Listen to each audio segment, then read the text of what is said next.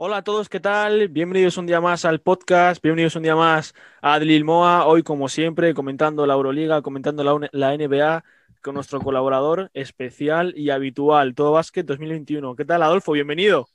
Hola, muy buenas, bienvenidos, bienvenidos un día más al podcast, bienvenidos a las grandes noticias, bienvenidos al mejor juego del mundo, bienvenidos al básquet. Muy buenos días, Moa. ¿Qué tal, tío? ¿Qué tal te dio la semana?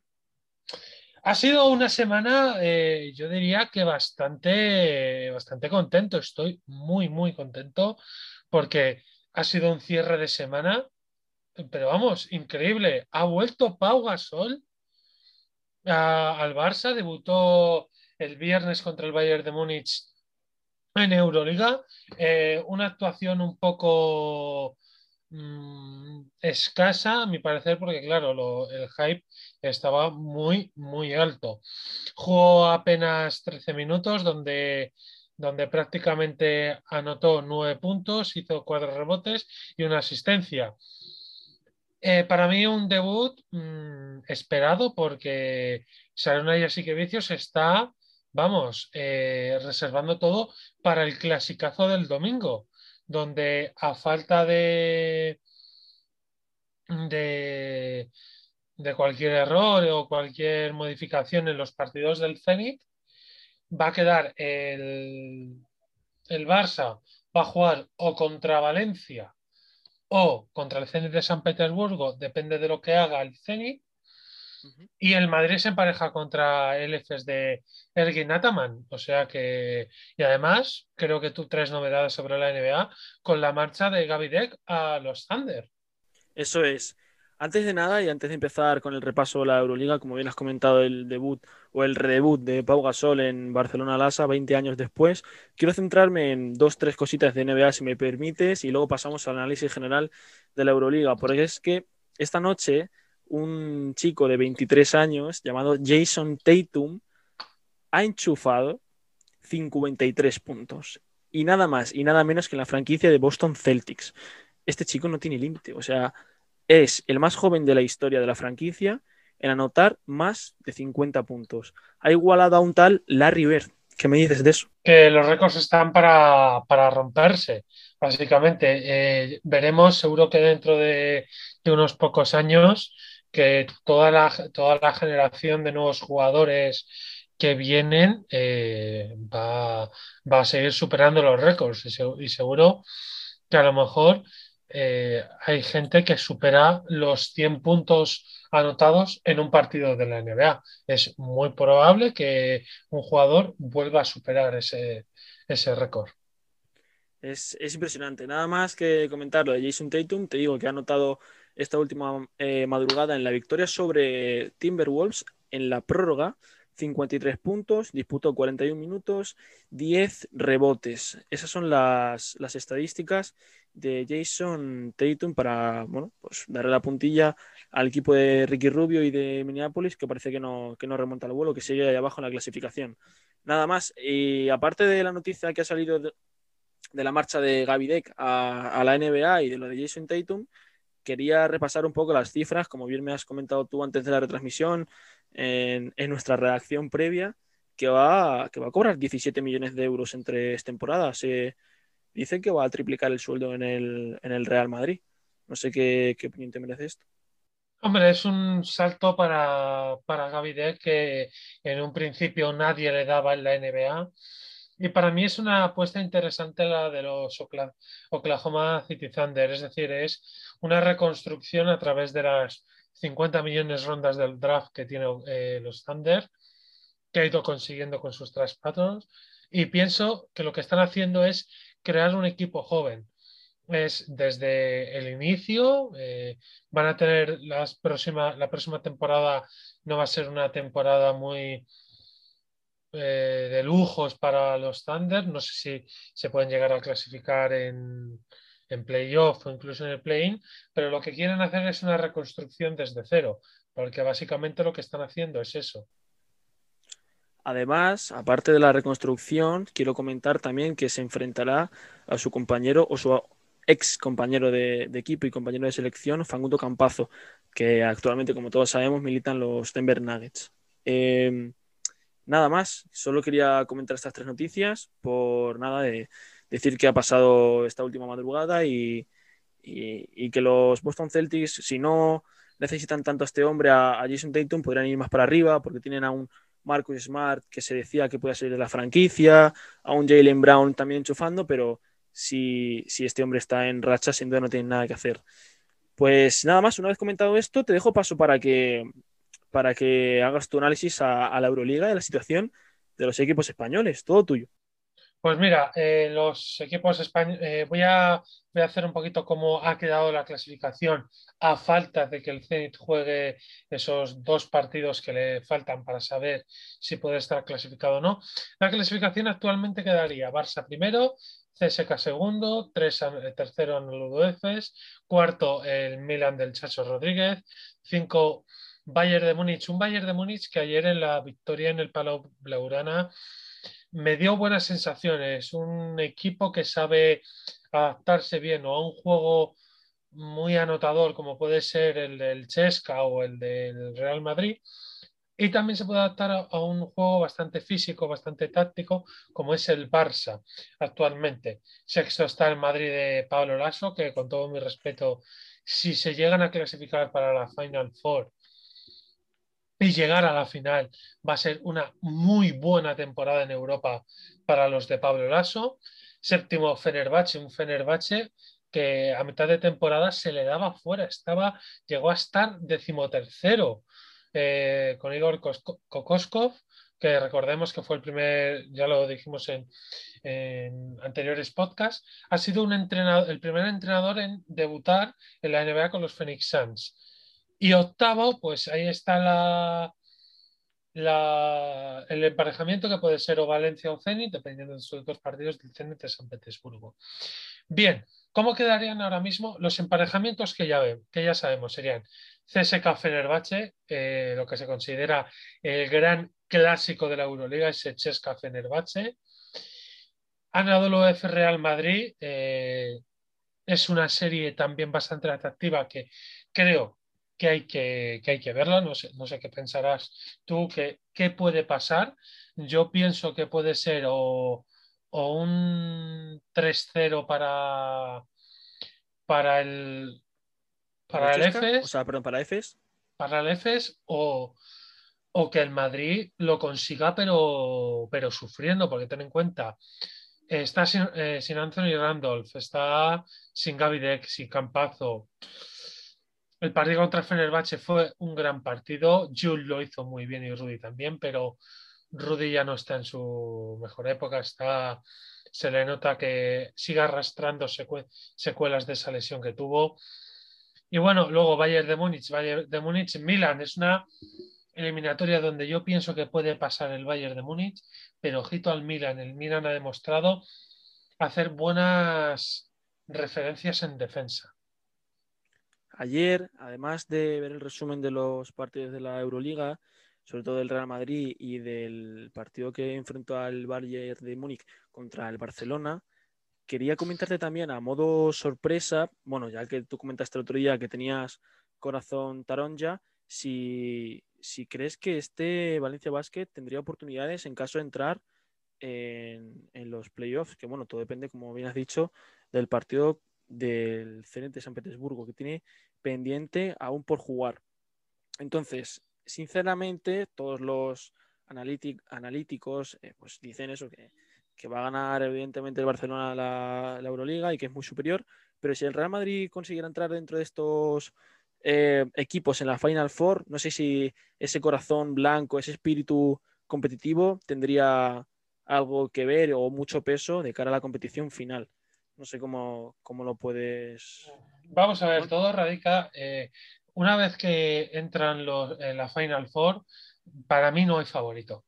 Porque es eh, mini partidos, como se suelen decir, que son, mini, que son los cuartos, donde hay que brillar. Me preguntabas antes por mi Valencia Basket contra el Barça. Si llega a pasar el Valencia Basket, contra el Barça va a ser una eliminatoria, una, eliminatoria que a lo mejor a nivel de resultado puede ser o un 3-0 o, un 3-1 a favor del, del Barcelona, pero pienso que van a ser partidos muy, muy disputados. Yo vi el partido del Valencia contra el Vasconia y, hubo momentos en los cuales el Vasconia estuvo por encima de los 15 puntos sobre el Valencia, eh, pero es que claro, tenemos un Nikola Kalinic y un Clement Preperic que vamos, esos, si estuviese, si hiciésemos una comparación, pues serían un Donovan Mitchell o, incluso me llegaría a decir un Stephen Curry, como las enchufan de tres. Además, en el, tercer, en el final del tercer cuarto, Prepelic mete un triple que es decisivo, pero para la moral del Valencia. Además de comentar, muy bien comentado, perdona que te, que te corte todo lo que has dicho del Barcelona, quería hacer un breve análisis, como bien me has dicho antes, de lo que puede cobrar eh, Gaby Deck en Estados Unidos y de lo que le supone al Real Madrid la salida de este jugador, más allá de lo que le aporta dentro de la cancha, sino lo que le deja de aportar fuera, porque muchos compañeros hablan muy bien de su, bueno, de, su persona, de su compañía, de un gran comunicador, tanto dentro como fuera de la, cancha, a la hora de pues, organizar jugadas, de hacer vestuario, de, bueno, de mejorar más si cabe el grupo y la calidad humana de un equipo como el Real Madrid esta salida de Gaby Deck le va a restar eh, potencial al, Real Madrid o crees que puede dar el salto a jugadores como Carlos Alucén o otros jugadores más jóvenes que tengan más oportunidades? Dependiendo de en qué tipo de liga estemos hablando, porque hay que recordar que el Madrid ha fichado a Vicente Poirier de, Boston Celtics. Eso es. Pero, pero eh, por normativa europea, como el mercado de la Euroliga ya está cerrado, solo va a poder eh, jugar lo que resta de, Liga Andesa. Eh, sería lo que tú decías de que jugadores como Carlos Aloceno o Usman Garuba tienen que dar ese paso para hacerlo. Claro que tienen que dar ese paso, pero claro, es que mm, es muy complicado esta Euroliga. La Euroliga eh, yo siempre me acordaré de un analista de Movistar Plus, eh, el querido Fran Fermoso, que dijo que una vez que empiezan los playoffs de la Euroliga, eh, puede pasar cualquier cosa. Es decir, es un momento tan abierto y más ahora. No hay público, salvo en los partidos que se juegan en Rusia, que a no, ser que pase algo con, con Zenit, solo le afectaría únicamente a los equipos de, al equipo de Fenerbahce con el Chesca. Mi opinión radica en eso, que los partidos están completamente abiertos, pero todo el campeón de aquí va, va, se va a saber de quién lleguen los de los partidos a, la Final Four. Luego, como tú bien, tú bien mencionabas, yo pienso que esta temporada para el Madrid ha sido una temporada de tránsito, es decir, sabíamos que se iba Facundo Campazo, ahora ha dado la sorpresa a Gavidec, pero hay que decir de que el año que viene viene Tomás Hertel, que ya está prácticamente firmado al Real Madrid. Todo el mundo lo apunta a día de hoy de que Tomás Hertel pueda recalar en el Madrid y ojito a la, a la rivalidad entre Real Madrid y Barça, porque eso puede ser bestial. Eso es. Y ahora, que comentas lo de Tomás Hertel, estaba repasando toda la plantilla del Real Madrid y sí que es cierto que ahora con la salida del equipo de, de, se apunta, como te he dicho, bueno, a, las altas de Carlos Alocén, de Nicolás Laprovítula, de Alberto Avalde, pero quizá estos segundos eh, jugadores más de segunda fila o estos segundos eh, quinteto, este segundo suplente de, o sea, este primer suplente de estos jugadores. Segunda unidad. Esta segunda unidad que no me salía, perdóname. Quizá no tenga la, importancia y la relevancia que puedan tener estos Big Three o Big Four dentro del quinteto del Real Madrid. Recordemos que Walter Tavares, fundamental, pieza angular del equipo, Sergio Yul, Usman Garuba tendrá que ir sumando minutos, no se sabe. Como tú bien comentabas, es cierto que la llegada de Tomás Hertel puede hacer mejorar al equipo, evidentemente. Bueno, si quieres y te parece, mejoramos la conversación y añadimos un, poco más de calidad baloncestística de, bueno, de ese petit comité entre los, oyentes que nos escuchen. Si quieres, podemos comentar la situación incluso de Tomás Hertel a la salida del, del Fútbol Club Barcelona Lasa sobre bueno, lo que pasó el año pasado. No sé si te enteraste que había habido Sí, problemas en la salida del equipo. Si quieres comentar esta situación, es, es buen momento, si te apetece. la, la situación radica que estaban, creo que eh, me baila, si algún oyente me quiere corregir o algo, me baila el país, ¿vale? El Barça salía de, de jugar un equipo. Creo que estaban en Estambul, en Fenerbahce. eh, En, en, en Estam- no, no, sería contra el Efes, no contra el Estambul, porque en cancha del Fenerbahce fue, eh, fue esta última, penúltima jornada. No, pero fue hace tiempo ya, me refiero. O sea, bueno, a lo mejor me he confundido, pero creo sí, no, tendría que ser contra el EFES, tiene que ser contra Sería- el EFES sería- por la sí. sencilla razón de que recuerda que esto es como, es una ida y vuelta, como pasa en Liga Andesa, juegas un partido en un lado y juegas partido en otro. Pero sería contra el EFES donde todo el equipo sube y cuando todo el mundo lo sabrá, que cuando se juega un equipo, pues siempre hay una- un gente de seguridad dentro de, de los autocares. Pues la seguridad en los autocares del Barça le decían a, a Ertel que no, que no podía subir y que no, no podía.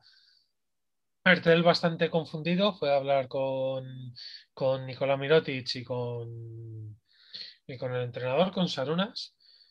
Mm, y le dijeron, eh, Mirotic le dijo, habla con el coach, habla con el coach. Pero lo del tema de Sarunas le dijo, no, es que ella no puede seguir contando con nosotros. Y el Barça les dejó, le dijo, no, que no vuelves con el equipo. Por lo tanto, hubo, hubo un problema muy, muy gordo. Es decir, tuvo, se gastó un dinero en unos hoteles hasta que se resolvió su problemática, la cual mm, ya pudo volver fichándolo a a Asbel Villerban para que pudiese seguir entrenando y ese tipo de cosas. Y eh, Asbel Villerban pues solucionó ese problema diplomático, porque claro, Ertel, si quería salir de Estambul, hay una normativa europea para poder salir de Estambul, pues tienes que pasar una serie de controles o algo, a no ser que un equipo de Euroliga, en este caso porque es de baloncesto, eh, te lo permita. Pues tomar eh, Ertel eh, tenía contactos ahí en la zona de con Tony Parker, con Tony Parker y le dijo, pues sí, mira, te ficho hasta final de temporada, juegas la liga regular y sigues entrenando y ya te vas a, a otro equipo cobrando el mínimo y Por lo- eh, Por lo tanto, perdona, perdona que te interrumpa, por lo tanto, ahora mismo, en estos momentos, Tomás Hertel estaría jugando en Francia. No sabemos en qué equipo. en el Asbel, en el- no, no, en el Asbel Villerban eh, está fichado, pero no está jugando, no está jugando Euroliga porque no puede, porque tenía ficha con el Barça Eso es, vale. y esa ficha Para se que- quedó en suspensión por los problemas legales que ha habido. Por lo tanto, él solo juega Liga Francesa y eh, ya llegaría al Madrid, que él ha dicho que el año que viene, además, ya lo ha hablado con la sección del baloncesto del Madrid y va a poder seguirlo. Y luego un pequeño apunte, ya si quieres podemos analizar, de- del clásico que se nos viene este domingo a las seis y media, donde con todos mis respetos, y lo digo ya ahora, pienso que el Barcelona va a arrollar de una manera increíble al Madrid. Bueno, ¿Por, ¿por qué lo digo? Lo digo por el plantillón que tiene y porque sí, el Madrid va a plantar cara y ese tipo, pero el resultado final va a ser de paliza, a lo mejor simulando a la que pasó en el Wizzing Center. recordemos aquel partido de Within Center de final de la Copa del Rey, si no me equivoco.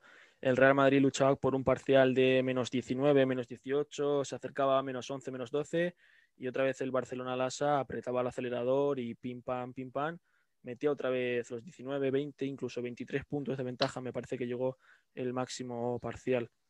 Eh, creo que disputan el partido en la cancha del Barcelona, se, eso es, se desplazan hasta cerca de Montjuic para jugar. Bueno, para aquellos que no lo sepáis, si no habéis estado en Barcelona, yo estuve hace unos años, eh, bueno, pues por un concierto que fui con un familiar y si tú no, por si tú no lo sabías, tío, en el campo del Barcelona, el antiguo campo de Montjuic, donde se jugaba eh, el Estadio Olímpico y todas las situaciones preolímpicas que se organizan allí, el arco con la flecha y tal, el campo de Barcelona se sitúa justo al lado en el complejo deportivo que hay en la parte alta de Montjuic, subiendo desde Plaza de España hacia arriba. Es una zona preciosa. Nada más quería comentarlo a modo de, de apunte. Por lo tanto, el Madrid tendrá que subir hasta, hasta el Palau para intentar conquistar el clásico. No sé si, bueno, tú que estás más metido en la Euroliga, es fundamental, es algo muy importante de cara al final de temporada, como sí que pasa en el fútbol. ¿Cómo, cómo le afectaría, por ejemplo, ganar el clásico al Barcelona? Sería una inyección de moral, pero porque recordemos que en Liga Endesa el Madrid está por encima del Barcelona. Es decir, el único partido, partido que ha perdido el Madrid en Liga Andesa fue el clásico de temporada regular en el Wizzing Center antes de la Copa del Rey. Y eh, lo que hay que, mencionar es, es, eso, inyección de moral. Ya va a haber eh, ya la, toda la inyección moral que tiene en Euroliga, ya la tiene porque ya aseguró factor cancha, tienen a su, a su estrella que es Pau, Pau ha vuelto, y mm, va a ser una pisonadora. Por eso eh, yo voy a estar muy pendiente de los dos partidos del Zenit, porque me gustaría ver en primera ronda a mi corazón taronja, si no, voy a ir con el Barça a muerte y va a ser, yo lo, lo pienso de verdad, una pisonadora en cuanto, en cuanto al Zenit. ¿Ves, al, ¿Ves al Barça candidato para hacer el triplete, ya que ha sido campeón de la Copa del Rey? Posible y máximo aspirante candidato a la Euroliga, posible candidato a la Liga Andesa? Mm, no puedo decir que sí. Puedo decir que sí a un 50%, porque con el fichaje, con el fichaje de Basampori en el, en el Madrid, eh, yo pienso que, puede que sí. Puede, puede, puede hacer el triplete, sí, pero la cosa radicaría en, si se llega a cruzar el Barça con el Vasconia. Porque ahora mismo hay que recordar que el Vasconia, para poder volver a disputar Euroliga, eh, necesita quedar dentro de los cuatro primeros, al igual que el, que el Valencia. ¿Vale? Habría que quedar eh, dentro de los cuatro primeros. Y el Vasconia de Liga Endesa ahora va a ser necesitan esa necesidad, por lo tanto van a ir a asegurar factor cancha y a ver cuándo se enfrenta contra el Barça. Recordemos a nuestros oyentes, a nuestros espectadores, que por cierto, el otro día comentamos que nos escuchan en Estados Unidos y la franja de, oyentes que nos han, nos han escuchado o nos han eh, puesto a retransmitir en, en, Spotify sobre todo, aparte de otras aplicaciones como Anchor, como bueno, eh, más sistemas operativos, iBooks y demás, nos, han ampliado la franja horaria, sé que es poco, nos han pasado el 3% al 5%. O sea que no sé si a modo de broma tendremos que empezar nuestro podcast a hablar en inglés o, por lo menos ir tanteándolo para que nos empiecen a escuchar fuera del estado de Texas, que es donde nos han escuchado. Así que bueno, quería solo recordarlo y, y nada, solo comentarlo por encima. Además, aparte de eso, ayer estuve viendo, tío, aparte de la Euroliga y de la NBA que hemos comentado, me gustaría finalizar el podcast con una mención especial al equipo de baloncesto del año 2008, aquella final de los Juegos Olímpicos contra el Dream Team formado por Carmelo Anthony, LeBron James, Kobe Bryant, Dwight Howard, el propio Jason Kidd, que estuve viendo ayer por la noche retransmitido en Dazón, lo echaban a modo de, bueno, pues partido histórico. Un Ricky Rubio con 17 años, Kobe Bryant en plenitud, LeBron James empezando en la liga. Espectacular. Dwayne Howard en su, bueno, eh, con el pelo corto, en su primera juventud, digamos, porque ahora sí que podemos decir o, afirmar que está en su segunda juventud jugando en Filadelfia.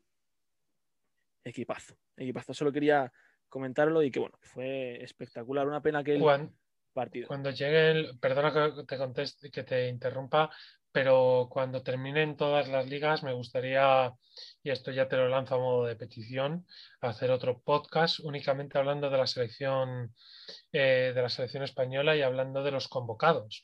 Pero va a ser este año, lo digo de verdad, no sé si la mejor plantilla, pero una plantilla que va a tener mucho que hablar en estos juegos porque Nicolás Mirotic ya ha dicho que si este año Oscariolo le llama va a ir muy va a ir a tope y pienso que, que este año pueden dar el paso muchísimos muchísimos jugadores.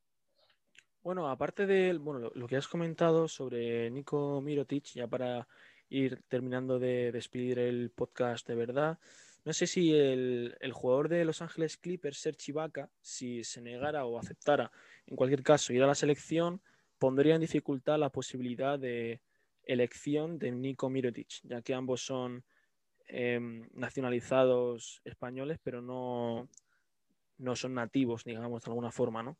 No sé hasta qué punto puede afectar eso a la situación de grupo, del equipo, de, bueno, de relaciones y demás, porque sí que es cierto que si un jugador va y otro se queda fuera porque lo ha decidido el entrenador, a lo mejor por amistades y por regularidad en el equipo puede causar problemas. No sé qué opinión te merece esto, que en cualquier caso Ibaka vaya o no y si Mirotic finalmente va o no.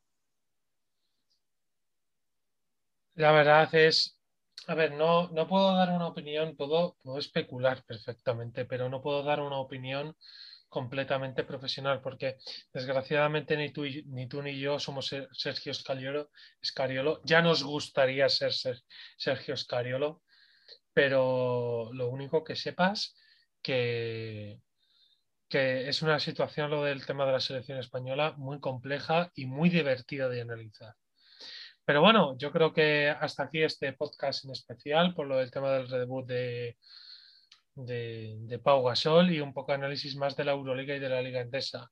Ya hablaremos más en discernido de las situaciones que van ocurriendo en la NBA.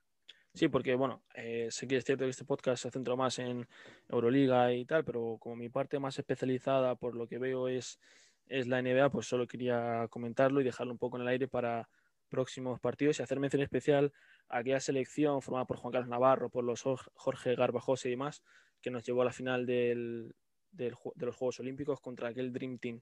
Solo hacer una mención especial hacia ellos. Y nada, como siempre, para terminar el podcast ya así de verdad, te dejo que, que despidas de forma habitual, de forma canónica, a tu forma, a tu manera. Despide el podcast. Pues nada, chavales, muchísimas gracias por escucharnos otro día más en este gran podcast y recordar que la vida puede ser maravillosa. Un saludo.